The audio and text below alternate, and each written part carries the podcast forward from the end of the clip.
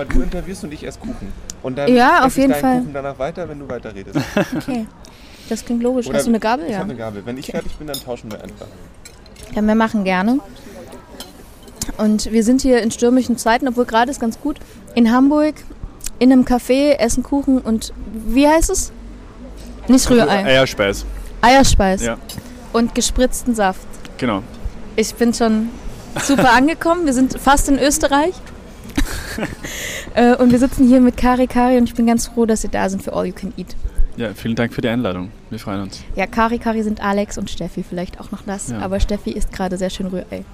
Für die Hörer da draußen, damit sie wissen, was abgeht. Musik aus Österreich, das ist irgendwie so, als würde es überall sein, als würde es gerade explodieren gefühlt. Ähm, ich merke selber, wie, wie ich immer mehr österreichische Musik höre, mit Bilderbuch, mit. Ich bin großer Granada-Fan. Ich habe euch gestern gehört, fand das geil. Und es ist ja vor allen Dingen, wenn man jetzt die drei nimmt, man könnte jetzt noch äh, Jukno nehmen, die spielen auch heute. Das sind vier Bands, die ich nenne, und die sind alle vier anders. Ja. Ähm, warum ist es gerade so im Kommen? Ähm, ich glaube, es hat sich so entwickelt über die le- letzten Jahre und ich würde sagen, der Ausgangspunkt, also die Saat, die das, diese Pflanze zum Sprießen brachte, ist einfach, dass in Österreich es in den letzten 20 Jahren keine Perspektive gab, von Musik leben zu können. Und also von dieser Art von Musik. Es war entweder Schlager oder halt, ja, und es gibt halt diesen, es gibt FM4, den Radiosender, der halt sehr wichtig ist und wo diese Musik auch gespielt wird. Aber es war immer so eigentlich, dass, also auch wie ich, ich bin total überrascht eigentlich, dass man schon Geld verdienen kann mit Musik jetzt. Und es, es war immer so dieses Ding so, hey, es gibt keine, es gibt keine Chance, dass wir jemals davon leben können. Also scheiß drauf, was irgendwer sagt und wir machen einfach das, was uns gefällt. Und das ist eigentlich so das, was, ähm, was glaube ich, alle so in, in sich haben. Die, also diese Bands, was du ansprichst, im Juno und, und Bilderbuch kommen eben auch aus derselben Ecke wie wir einfach und haben dasselbe Label gehabt. Und, und da hat sich einfach so, da hat, so einen, also hat sich was angestaut, sag ich, die letzten zehn Jahre und, und dann ist aber eben gekommen Bilderbuch und Wander, die halt wirklich so mal aus diesem rausgebrochen sind. Und auf einmal schauen die, schaut auch eben Deutschland nach Österreich und, und es gibt auch so ein neues Selbstvertrauen. Also dass auch sich jetzt diese Bands alle denken, hey, wieso eigentlich nicht? Wir, wir müssen uns nicht verstecken. Wir sind eine super Szene und wir sind sehr divers und wir können, können international mithalten. Und das ist sehr gut, finde ich. Und ähm, ja. Das war mir gar nicht so bewusst. Man kriegt es ja dann am Ende gar nicht immer so viel mit. Aber ich fand auch, als man euch gestern gehört hat, hat man gemerkt, dass ihr Bock auf Spielereien habt, auf, auf Experimente. Ich habe es genannt, die, die lebende Percussion. Weil es war ja kein Beatboxing, was du gemacht hast, sondern es war schon eher so, oh, ich mache hier mal und da denke ich mir einen Sound aus und das passt ganz gut. Und den findest du dann auch wieder in den Liedern wieder. Ähm, ja, wo, woher kommt diese ganze Experimentierfreude? Also ich glaube, von meinem persönlichen Standpunkt aus würde ich sagen, dass ich ein sehr unbeeinflusstes Musikweltbild habe, weil ich äh, jetzt kein Instrument oder irgendwas gelernt habe und somit eine sehr unkonventionelle Herangehensweise äh, zum, zum Musikschaffen eben habe. Und ja, und ich glaube, de deswegen war ich eben nicht, ähm, also habe ich mich nicht davor versteckt, jetzt zum Beispiel ein Didgeridoo einzubauen, wo er zum Beispiel ähm, anfangs gemeint hat, dass das eben total eh so ist. Und, das, und, und ich finde es aber wirklich cool und das, Ich glaube, es gibt bei uns dann immer den Moment, also das, wo, wo irgendwie, also das war mit dem Didgeridoo und die Steffi hat eben gesagt, ja, wieso kein Didgeridoo? Und ich habe mir gedacht, das können wir ja nicht bringen. Und dann hat sie gesagt, wieso? Und dann habe ich mir gedacht, ja stimmt eigentlich, wieso? Und jetzt ist eigentlich immer, wenn wir diesen Moment haben, wo wir uns denken, das können wir uns nicht bringen, genau das machen wir dann. Und ich glaube, darüber hinaus ist eben gerade die Stimme so, hat sich für uns ein bisschen als weiteres Instrument herausgestellt, weil wir sind halt nur zu zweit und wir müssen halt so unser Klangbild irgendwie vollkriegen und ich glaube, die Stimme ist das vielseitigste Instrument, das es gibt. Und äh, ja, das, darum versuchen wir eigentlich mit, mit allem, was wir so natürlich erzeugen können, unseren, unseren Sound zu erzeugen. Ja, das, hat, das hatte ich auch das Gefühl, dass ihr dadurch halt nochmal eine, eine neue Ebene reinbekommt. Ist es denn allgemein irgendwie kompliziert, nur, nur zu zweit? Ist, also ich meine, es gab ja auch, auch da gab es ja einen Boom, dass viele Bands irgendwie zu zweit gestartet sind, auch hierzulande, aber auch international. also die White Stripes sind jetzt ein sehr altes Beispiel. Boy ist noch relativ neu und hier aus Deutschland. Ähm, Gibt es da irgendwie Unterschied oder habt ihr das wahrgenommen, dass ihr irgendwie schwerer oder einfacher hattet? Ich glaube, der größte Vorteil ist es, dass wir, äh, desto mehr Leute involviert sind, desto mehr Diskussionen gibt es immer. Und wenn du, ne, es ist so, und wenn du fünf Leute in einer Band hast, dann ist, wird es immer unwahrscheinlicher, dass du auf derselben, auf derselben Wellenlänge bist, halt zu 100 Prozent. Und, das, Und dieselben Vorstellungen teilst von dieser Version, Vision irgendwie. Und bei uns ist halt wirklich so, dass bei uns, wir haben zu 99 Prozent sind wir uns einig, geschmacklich und so. Es gibt wirklich keinen Diskussionsbedarf. Außer bei den Beachy Genau, das war, das war sehr schnell erledigt. ähm, also, und ja, aber ich, will, ich glaube, wir können uns aber gegenseitig, es ist nicht so, dass wir dieselbe Person sind, sondern es ist dann eben auch dieser Austausch da und dann kann man das gut diskutieren und sagen, hey, Didgeridoo, wieso nicht? Und ja, dann, dann machen wir es auch. Aber ähm, es ist, es ist sehr, sehr, sehr gut, das zu zweit machen zu können und sich dann einfach das dazu zu nehmen, was man braucht. Und ich könnte mir auch gut vorstellen, dass wir irgendwann ein Album machen, wo wir eine zehnköpfige Backingband haben und irgendwie Kontrabass und, und drei Posaunisten und was weiß ich. Aber die, der Punkt ist, dass die, die künstlerische Vision bei uns bleiben muss oder soll. Und das ist das, wie wir unser unseren Sound und unsere Ästhetik so durchziehen können. Und das ist auch bei, und wir haben auch bei unseren Musikvideos Regie geführt und dieses Konzept geschrieben. Und das geht für uns halt so im, das ist so ein, ein Ding. Und also Ja, also wir versuchen eben diese Kari-Kari-Welt irgendwie zu bauen. Und das funktioniert halt eben nur, wenn das von uns kommt. Ja. Und wie soll die Kari Kari Band äh, Welt aussehen, wenn ihr das beschreiben sollt? Weil wir sind ja im Radio, da muss man es immer ein bisschen ausmalen. Ich glaube, erstens, was du vorher angesprochen hast, das Verspielte ist ein, ein äh, Aspekt. Und es ist ein bisschen so, wie wenn, wie wenn Kinder in ihrem Kinderzimmer so ein Theaterstück aufführen. Ist das, was ich meine? So ein Vor aus Decken und Pölstern bauen und dann drinnen irgendwelche ähm, ja, Theater spielen. Oh, habt ihr oben geguckt?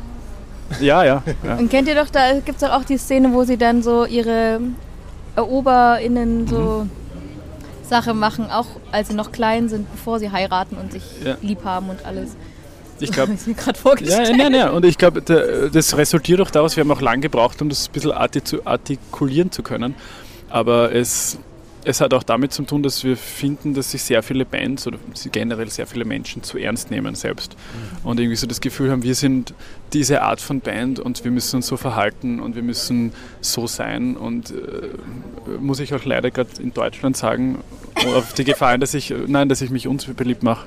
Aber es gibt wirklich in Deutschland, wenn man sich das anschaut, viele Bands, die haben noch kein Konzert gespielt und du hast das Gefühl, sie haben schon ihren Marketingplan durchgezogen und äh, sie machen die Musik, damit sie halt in diese Spotify-Playlist kommen und auf diesem Radio gespielt werden. Und deswegen machen wir es nicht. Also wenn wir, da, bevor wir das machen, da, da arbeite ich lieber was anderes. Da gibt es auch viele ehrenwerte Berufe. Also das ist, für mich ist so, wenn wir schon Musik machen, dann wirklich das, was, was uns Spaß macht. Und dann bauen wir uns unsere eigene Welt.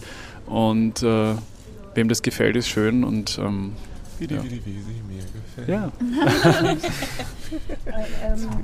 Ja, ich habe irgendwie auch aufgeschrieben, ich finde eure Musik cool im Sinne von dieses Coolness, wie man das so hat. Aber ich finde euch nicht so gekünstelt cool, so überstrapaziert cool. So, oh Gott, gehen mir auf die Nerven, weil sie nur cool sein wollen, sondern ja. sie sind so cool, dass ich hinhören will. so, also das ist eher so ein Hinhörer. Also gibt also Fifty Shades of Cool mit an. Jetzt bin ich gespannt. Ich, 50 äh, verschiedene. so. Äh, ja. Ja, das vielleicht nicht, aber ich versuche das euch gerade zu erklären, was so mein Hörerlebnis war, dann Ja. auch, auch live. Weil die Platte, also das ist ja noch keine richtige Platte. Die kommt ja erst noch am 2. November. Ähm, aber das, was man so produziert hört, kann das ja gar nicht alles immer so transportieren, wie, wie man es dann sieht, wie man euch dann auch erlebt. Ähm, ja, wollt ihr überhaupt cool sein? Eigentlich nicht, nein, würde ich nicht sagen. Weil wenn man cool sein will, dann ist man schon nicht cool, finde ich. Also es muss einfach, das muss passieren. Effortless cool sein. Also Aber ihr, ihr gebt euch schon gebt ihr euch schon Mühe, so wie, wie ihr, also ihr achtet schon darauf, wie ihr quasi auftretet oder rüberkommt? Absolut, oder? ja. Also uns ist das, der visuelle Aspekt extrem wichtig und äh, uns ist auch Mode wichtig und es ist einfach das Gesamtbild wichtig. Und selbstverständlich, ich würde lügen, ich finde ich find das, was wir machen, finde ich wirklich geil.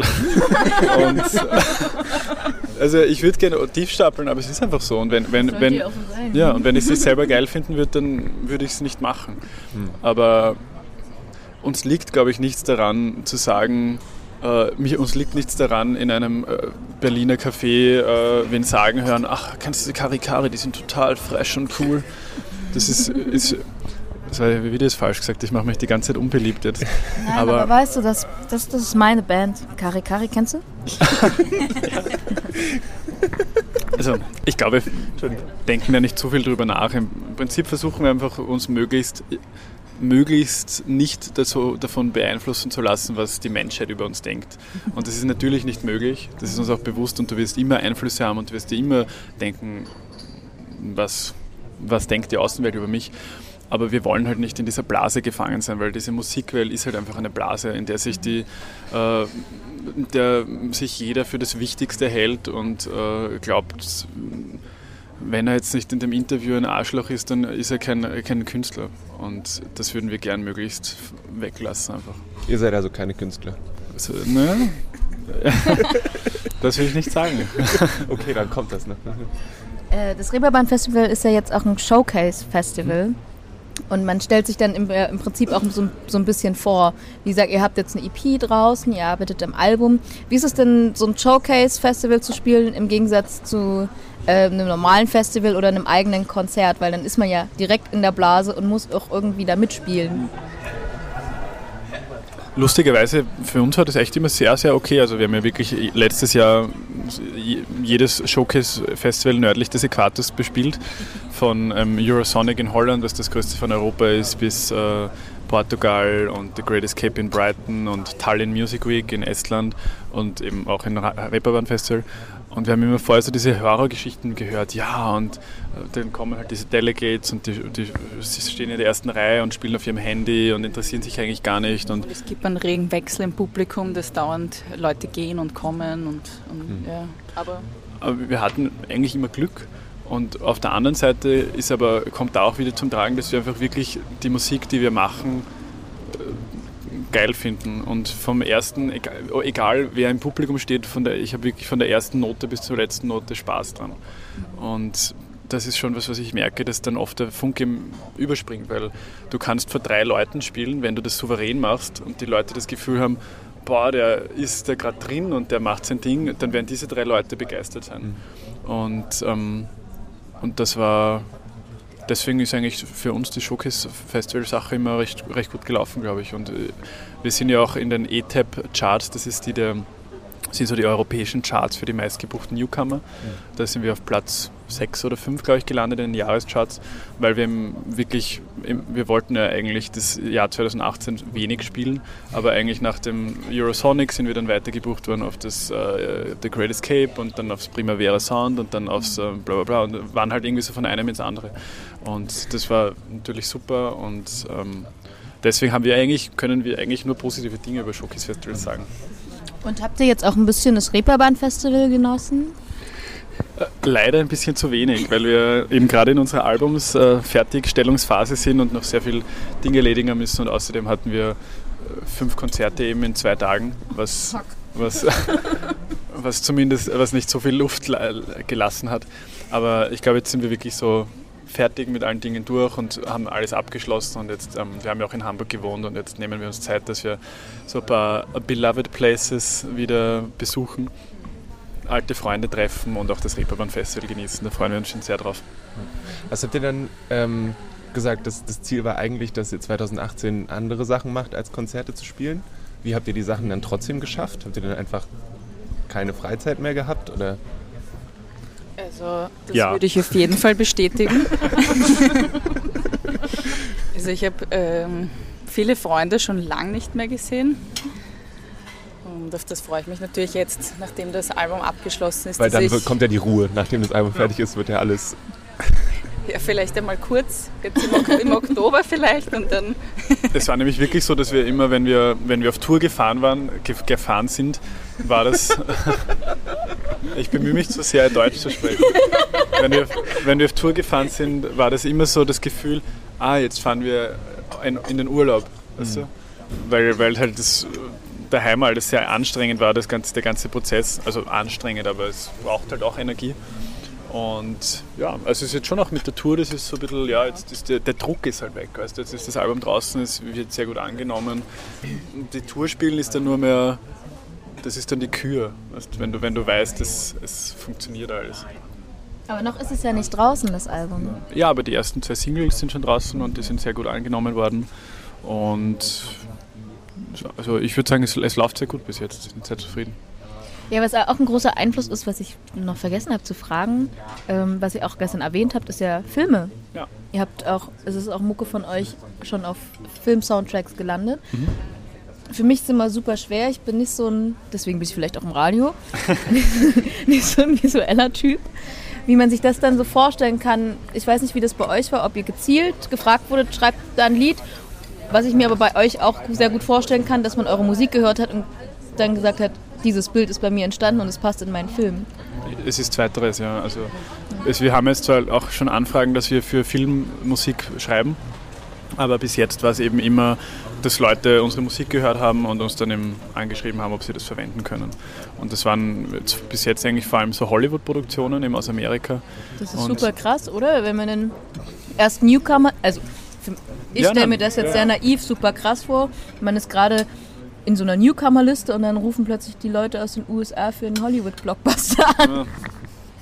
Und es war auch also total unreal. Also wir haben es nicht glauben können, vor allem die haben uns über Facebook kontaktiert mit einem Privatprofil.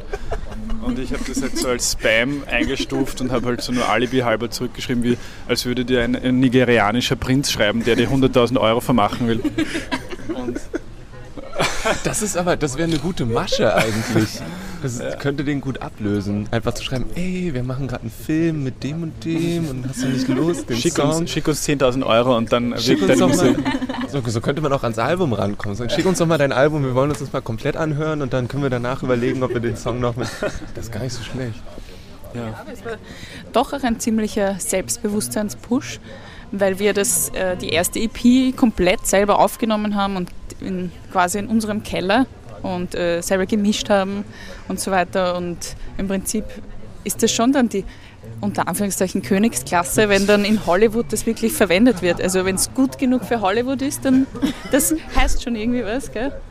Genau, ja. Und das hat uns gleich schon, auch bestärkt darin, so uns treu zu bleiben und halt auch wirklich zu sagen, ja, eben dieses Verspielte, weil das, das weißt du, ein bisschen dieses Träumerische, ja, es, wir haben das in unserem Kellerstudio mit, mit einer gecrackten Version von Ableton Live aufgenommen, aber Tja, seid ihr bestimmt nicht die Einzigen. Nein, und ich habe tatsächlich jetzt vor, vor einem halben Jahr habe ich mir äh, Ableton Live die Vollversion gekauft und ich möchte an dieser Stelle Ableton äh, für zehn Jahre Musikproduktion danken. Es, also ich meine, das ist sicherlich das Gleiche für, für Bildbearbeitung, für andere Musikdinge. Es ist ja. Ähm, Genau, ja. Aber nein, es ist, ähm, ist cool, ja. Und, und das zählt, zahlt auch wieder in das hinein, was ich vorher gesagt habe mit, mit Österreich. Kein Mensch wartet auf eine Indie-Band aus Österreich.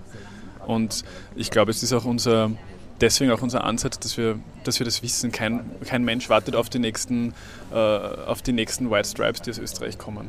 Das ist einfach nicht so. also es nimmt euch auch ein bisschen Druck, oder? Genau, ja, es ist, äh, für mich ist es so, entweder wir machen genau das, was wir wollen und, und machen eben das, was sich die anderen nicht trauen, oder wir sind irrelevant.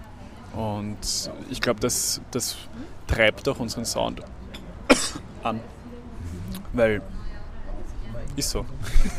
Und ich meine, ja, sagen wir, jetzt Hollywood-Produktionen warten nicht auf die hundertste Indie-Band, die den polierten Sound machen. Aber die haben darauf wirklich, die, also die haben uns Kommentare geschickt, also so, boah, wo hast du, woher ist das, gell? und gibt es da mehr davon? Also das sind Leute, die waren total geflasht, dass es sowas halt gibt, weil es das sonst halt keiner macht.